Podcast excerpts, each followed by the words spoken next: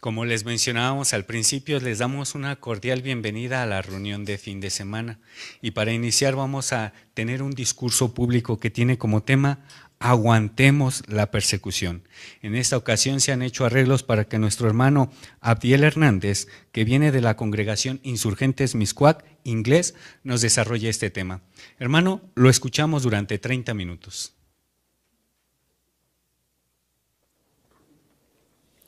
Imagine que está en camita y muy probablemente quisiera que eso fuera realidad. Ahora es uno de esos días en los que le cuesta trabajo levantarse, dice, ay, cinco minutitos más, pero de pronto oye de la radio el siguiente anuncio. Con efecto inmediato, todas las actividades de los testigos de Jehová han sido declaradas ilegales a lo largo de todo el país y sus propiedades serán decomisadas. En ese momento, ¿cómo se siente? Ya no está dormido, ¿verdad? Más bien completamente alerta. ¿Y qué va, cómo va a reaccionar? ¿Qué va a hacer? Bueno, es interesante pensar en esto, pero otra pregunta nos podría venir a la mente. ¿Por qué hablar de la persecución si es un tema que parece que no es agradable? ¿Por qué no nada más evitamos el tema y ya? Bueno, sobre todo porque, pues es cierto, hemos oído las noticias recientes de los hermanos en Rusia, de los hermanos en Eritrea, en Sur Corea, pero vemos la situación local y decimos, pues más bien cada vez parece que nuestras libertades crecen y crecen más. Parece que eh, nada como esto puede pasar en nuestra, en nuestra área. Entonces, ¿por qué pensar en esto? Los invito a leer la respuesta o parte de la respuesta de la Biblia, directamente de la Biblia en 2 Timoteo capítulo 3, versículo 12. Y después de que leamos este texto, no, no cierre su Biblia. 2 Timoteo 3:12 dice, de hecho, todos los que desean vivir con devoción piadosa en asociación con Cristo Jesús también serán perseguidos. Entonces, ¿nota la importancia?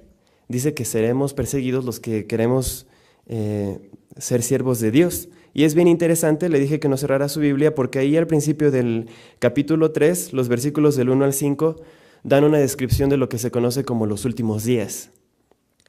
Y los que ya hemos estudiado esta parte y otras de la Biblia, nos damos cuenta que la descripción encaja perfectamente con lo que estamos viviendo ahorita. Así es que nos damos cuenta que no solo vivimos en los últimos días, sino en la parte final de los últimos días. La pregunta ahora es, ¿creemos que van a terminar los últimos días sin que nos afecte el cumplimiento del versículo 12? Otra vez, ¿creemos que van a terminar los últimos días sin que nos afecte el cumplimiento del versículo 12? Y si así era o si así es, vamos a leer un poquito el principio del versículo otra vez. Dice ahí, de hecho, todos. Y no se mencionan excepciones. Así es que es importante que tengamos presente este tema, pero vamos a entender un poquito más todavía por qué el esclavo fiel y discreto quiere que veamos esta información. No quiere que tengamos un miedo ni un interés mórbido por el sufrimiento de nuestros hermanos en persecución, pero tampoco quiere que estemos distraídos o simplemente evitando el tema, sino que más bien todo lo contrario, tengamos un punto de vista balanceado, equilibrado, y entonces podamos así superar los miedos y además estar preparados para cuando vengan las pruebas. Imagínense que la vida cristiana es como un viaje en carretera, con nuestro destino final el nuevo mundo, el paraíso. Y lo podemos ver en las imágenes, en las pantallas, en la siguiente imagen. Sin embargo, de acuerdo a lo que acabamos de leer, ¿cómo va a ser el camino? ¿Va a ser un camino bonito? Bueno, veamos la siguiente imagen. Más bien ya se nos ha advertido que en el camino va a ser sinuoso, va a ser difícil, va a haber dificultades. Entonces nuestro punto de vista tiene que ser equilibrado. No queremos por un lado estar tan atemorizados que digamos, ay, mejor no salgo de aquí, me quedo, no voy, a mi, no voy, me quedo en mi casita. Pero no queremos estar tampoco eh, tan relajados o, o confiados o simplemente queriendo evitar el tema que cuando sí vengan las adversidades, entonces nos caigamos del camino. Ahora bien, ¿qué es la persecución y cómo la vamos a afrontar? Bueno, hay tres temas principales o tres subtítulos principales en este discurso que vamos a, mencionar. El primero es, más específicamente, cuáles son las adversidades que podemos, eh, o que sí que podemos encontrar en el camino, o dicho de otra forma, qué formas toma la persecución. Después de analizar esto, vamos a ver ejemplos del pasado y modernos de personas que ya tuvieron éxito aguantando la persecución. Y esto nos va a dar ánimo, ya una vez que estemos eh, animados viendo que sí, sí se puede lograr, vamos a ver un tercer aspecto que ahora sí es qué pasos prácticos podemos dar para prepararnos. ¿Cómo podemos ahora que tenemos buenas circunstancias estar listos para cuando las dificultades vengan? Así es que vamos a empezar con el punto número uno, que es qué formas puede adoptar la persecución. Y para esto, déjenme leerles la definición de persecución que viene en, en la obra Perspicacia. Dice ahí, persecución es hostigamiento o maltrato al que se somete a una persona o grupo debido a su posición social, raza o ideología, especialmente la fe y creencias religiosas, con la finalidad, en este último caso, de erradicar tales creencias y evitar su difusión entre nuevos conversos. Entonces es hostigación o maltrato. ¿Con cuál fin? Detener nuestra predicación y cortar nuestra fe, quitarnos nuestras creencias. Pero aquí esta definición no dice de quién viene la persecución.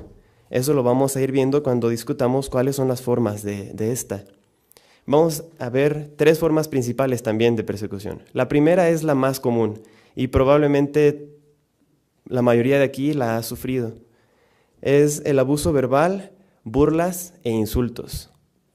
Y piensa usted en la primera vez que salió a predicar. ¿Cómo se sentía? Yo creo que todos o casi todos nos sentíamos nerviosos, tal vez incluso con un poco de miedo. Y aunque había varios factores que contribuían a esto, uno de esos factores podía ser que no queríamos ser ridiculizados, no queríamos que la gente nos tratara mal o que nos fuera a insultar.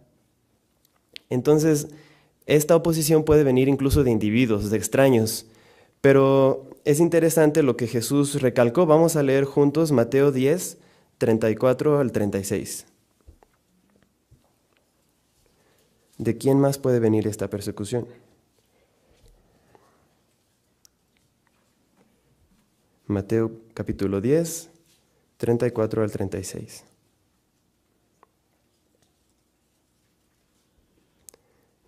Dice, no piensen que vine a poner paz en la tierra, no vine a poner paz, sino espada porque viene a causar división y estará el hombre contra su padre, y la hija contra su madre, y la esposa joven contra su suegra. Realmente los enemigos del hombre serán personas de su propia casa. Y no es cierto que muchas veces se cumple, que las personas más cercanas a nosotros, las personas a las que más amamos, a veces son las que más nos persiguen. Lo hemos visto en el caso y ejemplo de muchos hermanos, que los que más están causándoles persecución o dificultades son sus propios familiares que no son testigos. ¿Cómo podemos sobrellevar este tipo de, pruebas?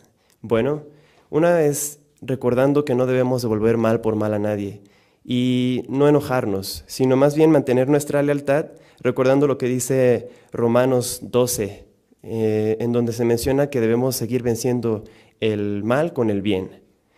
Y dice, de hecho, ahí la palabra conquistando. Es muy interesante porque hemos visto que en un sentido bastante literal, muchas personas que antes eran opositoras terminan siendo conquistadas por el bien y se unen a nuestra organización y terminan siendo nuestros hermanos. Un segundo tipo de, persecución que vamos a ver son las dificultades económicas. Esta es la segunda forma. Las dificultades económicas de quién pueden provenir? Bueno, pueden provenir directamente del gobierno que ponga trabas por nuestra postura tal vez política, puede provenir de diferentes instituciones o incluso de nuestras mismas empresas o lugares de trabajo. Y es que este sistema todo funciona de acuerdo a como Satanás lo diseñó. Entonces muchas veces los negocios no se pueden hacer si uno no participa en celebraciones o si uno no participa en ciertas prácticas que que, son, que, no son eh, que no son honradas. Así es que cuando este tipo de cosas pasan, algunos de nuestros hermanos han llegado a perder sus empleos. Y esto puede ser difícil, en especial si tenemos que proveer para nuestra familia, padres enfermos u, u otros. Pero si nosotros fortalecemos nuestra fe y ponemos nuestra mente en el premio, en lo que podemos recibir y no en lo que estamos perdiendo, perdiendo en este momento, entonces podemos soportar este tipo de dificultades. El tercer tipo de dificultad de persecuciones que podemos sufrir es el más temido, el que a todos o a la mayoría les ha llegado a dar miedo en algún momento, que es el sufrimiento físico. Y este incluye el daño corporal, el encarcelamiento e incluso hasta la misma muerte. Ahora bien, valdrá la pena que nos pongamos a pensar en, en qué nos puede llegar a pasar o, estar viendo, analizando qué, ha pasado en el pasado para entonces nosotros tratar de prepararnos. Realmente no, no sabemos cómo va a venir nuestra persecución. Y simplemente estar imaginándonos en escenas en las que sufrimos físicamente no nos va a hacer ningún bien. Más bien debemos estar conscientes de que puede venir para tener el punto de vista adecuado y para entonces estar preparados o preparándonos para enfrentar este y cualquier tipo de persecución que nos pueda sobrevenir. Así es que ya que hemos visto los diferentes tipos de, persecución, tal vez usted se ha dado cuenta que incluso ya ha sufrido algunas de estas. Y si no, nos podemos preguntar, ¿qué clase de persecución pudiera encontrar yo y por qué? Muy bien, después de esto vamos a, leer 2 Corintios 4, 8 al 10. 2 Corintios 4, 8 al 10. Y esto tiene que ver con por qué los testigos de Jehová, a pesar de poder estar impresionados, impactados por noticias de persecución, no nos quedamos paralizados. Capítulo 4, versículos 8 al 10 dice, Se nos oprime de toda manera, mas no se nos aprieta de tal modo que no podamos movernos. Nos hallamos perplejos, pero no absolutamente sin salida. Se nos persigue, pero no se nos deja sin ayuda. Se nos derriba, pero no se nos destruye. Siempre aguantamos por todas partes de nuestro cuerpo el tratamiento mortífero que se dio a Jesús, para que la vida de Jesús también se haga manifiesta en nuestro cuerpo. Entonces es muy interesante, el, versículo 9 nos puede servir de ayuda para, por ejemplo, en caso de tener alguna circunstancia que pusiera en riesgo nuestra vida, decir, bueno, se nos podría derribar, pero no se nos va a destruir. Jehová es el único que puede conservar nuestra vida. Y los versículos 7 y 8 nos dan a entender que Jehová siempre nos da la salida, que Jehová siempre eh, está cuidándonos, permite que se, nos, que se nos persiga, pero Él pone los límites, no va a dejar que nosotros seamos probados más allá de lo que resistamos. ¿Y quiere ver ejemplos? Bueno, vamos a hablar del segundo subtema que era ¿Qué ejemplos hay de personas que hayan aguantado fielmente a Jehová? Eh, podemos empezar con los ejemplos de tiempo antiguo. En Hebreos 11, 35 al 38, que no vamos a leer, se mencionan varios tipos de persecución que sufrieron testigos eh, precristianos. Se mencionan explícitamente cómo de varias maneras se les persiguió, incluso violentamente, pero cómo es que todos ellos se pudieron mantener leales.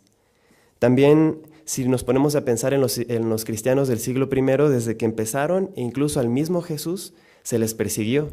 De hecho, eh, el apóstol Pablo, si recordamos, era un perseguidor él mismo y contribuyó ahí cuando a los, a los cristianos en Jerusalén se les perseguía y en toda Judea y luego a Esteban también lo mataron. Todas estas cosas Jehová las permitió, pero estos hermanos mantuvieron su integridad y salieron adelante. En el caso de Esteban, que llegó a morir, bueno, él está en la memoria de Dios y como sabemos, eh, tenía una esperanza celestial. Pero, ¿será que estas personas eran muy distintas a nosotros por haber vivido muchos, muchos años atrás? Realmente no. La Biblia misma nos dice que ellos no eran superhombres, tenían sus debilidades, de las cuales podemos leer en la Biblia, tenían sus imperfecciones, sus temores, igual que nosotros. Ahora, ¿será que Jehová ha cambiado desde tiempos antiguos? Eso también podemos saber que no. Jehová es constante y Él no ha cambiado. Así es que si personas en el pasado, en, tiempos bíblicos, pudieron resistir la oposición, personas en tiempos modernos también lo pueden hacer vamos a ver un factor que les ayudó a resistir todas estas eh, cosas malas. Romanos 8:35 al 39 nos da la clave. Romanos 8, 35 al 39.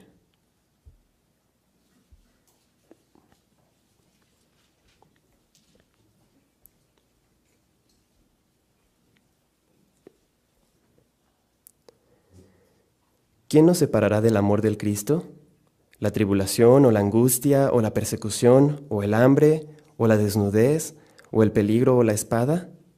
Así como está escrito, por tu causa se nos hace morir todo el día, se nos ha tenido por ovejas para degollación. Al contrario, en todas estas cosas estamos saliendo completamente victoriosos mediante el que nos amó. Porque estoy convencido de que ni muerte, ni vida, ni ángeles, ni gobiernos, ni cosas aquí ahora, ni cosas por venir, ni poderes, ni altura, ni profundidad, ni ninguna otra creación podrá separarnos del amor de Dios que está en Cristo Jesús nuestro Señor. Entonces, realmente el ánimo, la confianza que estos cristianos de tiempos bíblicos tuvieron, no estaba basada en sus, en sus propias cualidades, sino más bien en el amor de Dios. Gracias a que ellos veían el amor de Dios es que podían seguir adelante. Y como les mencionaba, hay ejemplos del presente. Vamos a ver algunas experiencias de, hermanos testigos de Jehová en estos tiempos que han tenido que soportar persecución. El primero es acerca de un hermano joven en Malawi. Su nombre es poco común aquí, Machaca, es Machaca, y se nos habla acerca de que él eh, empezó a estudiar la Biblia, pero él, era el único que, estaba estudiando en su, casa. Entonces su familia llegó al punto de decirle, si tú quieres seguir asociándote con los testigos de Jehová, te tienes que ir de la casa. Y al principio pues no lo hizo, pero la persecución siguió siendo tanta que a lo largo de, que al paso de algún tiempo, pues sí, decidió que era lo mejor. Algunos hermanos le, le llegaron a dar hospedaje. Esto llegó a este punto porque su familia le llegaba a quemar publicaciones, incluso su ropa, y entonces los hermanos amorosamente le proveían para que pudiera seguir sirviendo a Jehová. Cuando este joven se mudó a la casa de esta familia cristiana, su familia carnal se enojó tanto que incluso se mudaron de pueblo y se fueron a otro lugar porque no querían, eh, nada, no querían tener nada que ver con los testigos de Jehová. Entonces, imaginémonos, em, este hermano, bueno, en este momento estudiante de la Biblia, debió de haberse sentido bastante presionado. Su familia ni siquiera lo quería ver. Pero bueno, él siguió adelante, eh, dice que le consoló el texto de Salmo 27, 10 que le mostraron los hermanos, que dice, en caso de que mi propio padre y mi propia madre de veras me dejaran, aún Jehová mismo me acogería. Y se bautizó y con el tiempo su familia cambió. Eh, poco a poco ya aceptaron que él fuera testigo, incluso notaron sus cambios, su personalidad, todo lo que estaba haciendo bien, y regresaron al mismo pueblo y ahora ya lo aceptan, incluso han... Eh, han aceptado ir a la asamblea. No sabemos el final de esta, de esta experiencia, pero sin duda nos anima a ver que el buen ejemplo de nuestros hermanos muchas veces eh, ahonda o termina en que otras personas adopten la adoración verdadera. Ahí es importante recordar el punto que habíamos mencionado antes, nunca tratar de vengarnos, nunca enojarnos y pensar que nos tenemos que, que, tenemos que eh, tener revancha de alguna manera. La segunda experiencia es de un hermano llamado eh, Adam, quien sufrió persecución por más de 35 años. De hecho, sus, eh, estuvo en, cárcel, en, las, en cárceles y centros de detención varias veces, acumulando un total de más de 23 años. Estuvo bajo esta persecución por tres regímenes diferentes. Eh, que eran el fascista, el nazi y también el comunista. Él era, él era un hermano de Hungría. Este hermano es bastante notable porque lo que él llegó a decir cuando se le entrevistó resume de manera bastante buena un poco de lo que vamos a analizar en los pasos prácticos que podemos tomar. Él dijo lo siguiente, cuando se le preguntó que si habían sido sus cualidades extraordinarias por lo que pudo vencer las dificultades. El estudio de la Biblia, la oración y el compañerismo de los hermanos cristianos fueron claves, pero quisiera destacar otros dos factores. Primero, que Jehová es la fuente de todo aguante. Mi estrecha relación con Él me salvó la vida. Y segundo, que siempre tuve presente el capítulo 12 de Romanos, donde dice, no se venguen, de modo que nunca abrigué rencor a nadie. En repetidas ocasiones tuve la oportunidad de vengarme de quienes me perseguían, pero no lo hice. No debemos utilizar la fortaleza que Jehová nos da para devolver mal por mal. Muy bien, entonces es notable cómo pueden mantener una actitud eh, positiva, pueden mantener una mentalidad bastante eh, pasiva eh, o pacífica, a pesar de todas las cosas malas por las que están pasando, toda la presión que tienen encima de ellos. El último ejemplo que vamos a ver de tiempos modernos es el de tres hermanos en Eritrea que podemos ver en, la imagen. Estos hermanos son Paulos, Negede e Isaac. Usted puede encontrar su experiencia en jw.org. Ahí se nos habla acerca de cómo estos hermanos fueron encarcelados desde 1994 por su neutralidad. Se negaron a, prestar el servicio militar. Sin embargo, algo notable de este caso es que nunca se les ha puesto ninguna sentencia, nunca han pasado por un proceso ni por un juicio y ni siquiera se les, se les han puesto cargos por ningún tipo de crimen.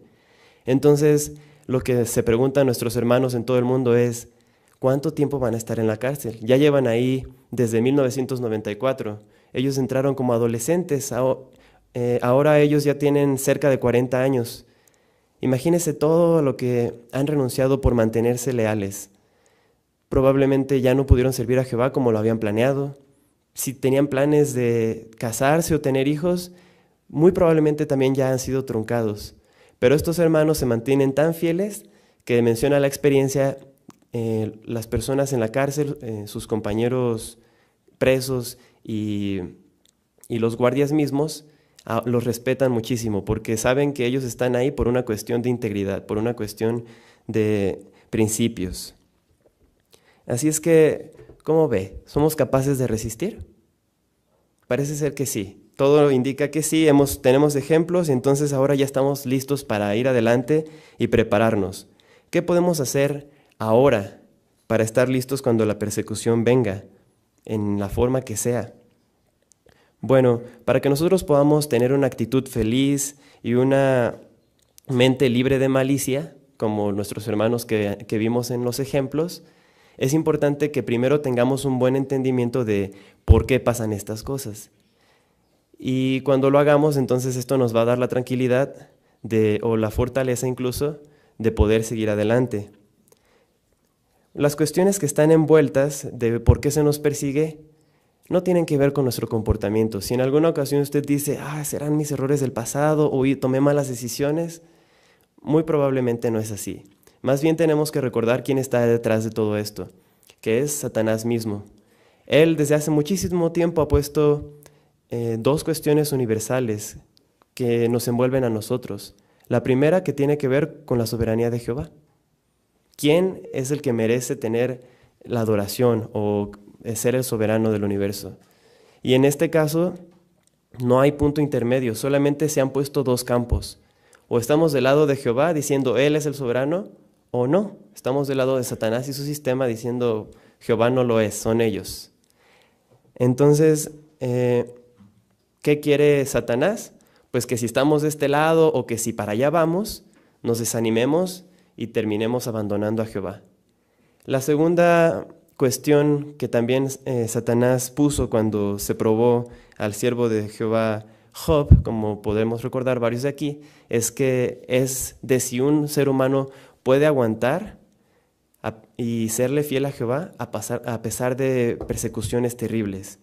Y, y bueno, eso nos puede hacer meditar a nosotros mismos. A lo mejor ya hemos tenido persecución por años o por algún tiempo y nos hemos mantenido íntegros a lo largo de tal vez incluso décadas. Hemos dado entonces un buen ejemplo hasta este punto, hemos dado un buen argumento a Jehová para responderle a Satanás y valdrá la pena seguir haciéndolo porque imagínense que ya llegó tan lejos en esa carretera y de repente dice, mm, pues mejor apago el carro y me regreso. Eso no tendría sentido, sobre todo por lo que podemos leer en 2 Corintios 4, 17 y 18. Les invito a leerlo conmigo, 2 Corintios 4, 17 y 18.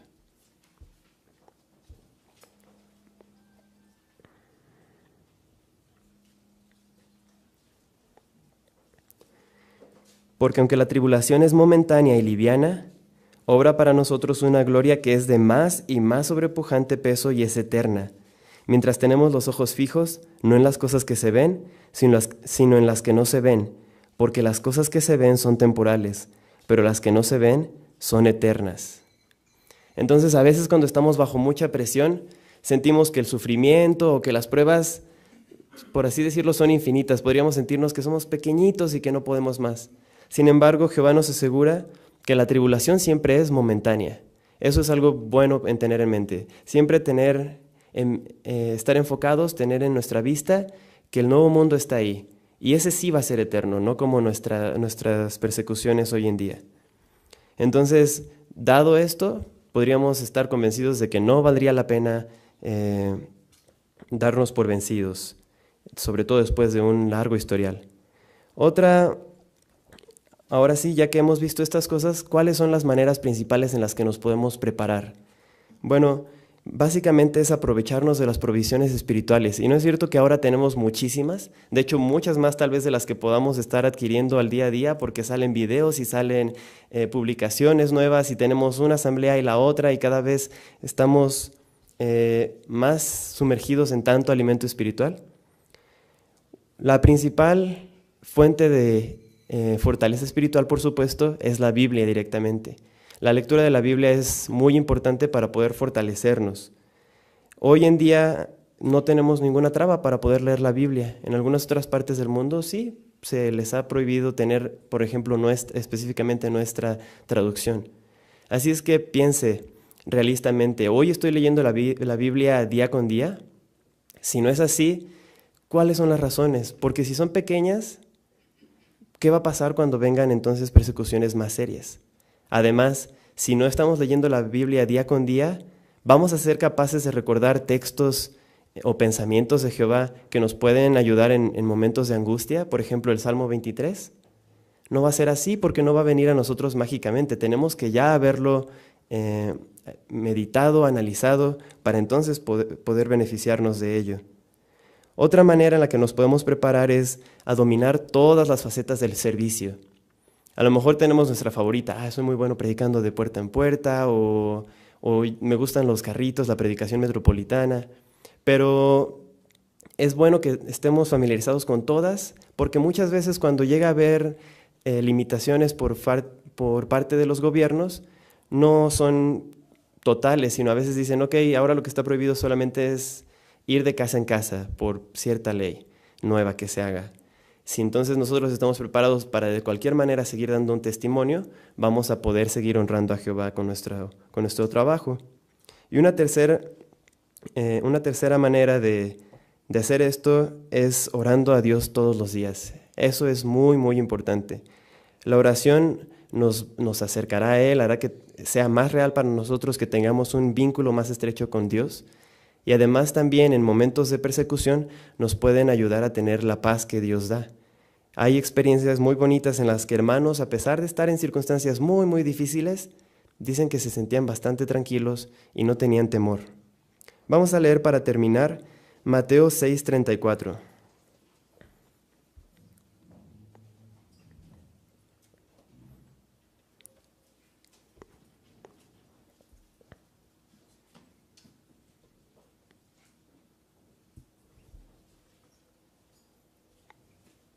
Mateo 6:34 dice, Por lo tanto, nunca se inquieten acerca del día siguiente, porque el día siguiente tendrá sus propias inquietudes. Suficiente para cada día es su propia maldad. Dios está de nuestro lado. No tenemos por qué estar preocupados ni atemorizados. De acuerdo a lo que hemos visto hoy, el tema de la persecución no tiene que ser un tema desagradable, sino más bien por el contrario, animarnos, porque venga lo que venga, sabemos que Jehová va a estar con nosotros ahí de la mano, hoy y hasta llegar a nuestro destino final, el nuevo mundo.